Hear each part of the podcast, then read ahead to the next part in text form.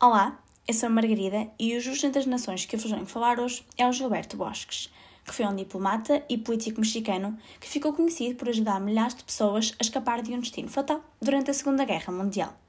Então, ele nasceu na cidade de Xialtua, no México, a 20 de julho de 1892 e começou desde jovem a ligar-se aos movimentos estudantis e à política, pois começou também desde cedo a simpatizar com os ideais do Partido Liberal Mexicano que existia na altura. Entrou na vida política da nação depois de se juntar ao exército e tornou-se mais tarde secretário de governo do estado de Puebla.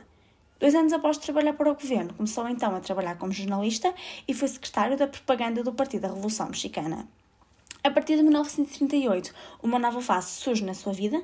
Desde aquele ano, foi enviado para o estrangeiro, onde começou a trabalhar como diplomata por quase três décadas. Enquanto estava na França, foi nomeado cônsul-geral do México em Paris. Em 1940, os nazis invadem a França durante a Segunda Guerra Mundial e o Gilberto Bosques não ficou parado quando isto aconteceu e começou a aprovar milhares de vistos para judeus e alemães que foram perseguidos pelo regime nazi.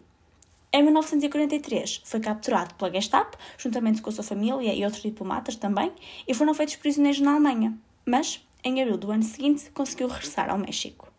Morreu a 4 de junho de 1995 na cidade do México, com quase 103 anos de idade, devido a causas naturais, pela sua idade já bastante avançada.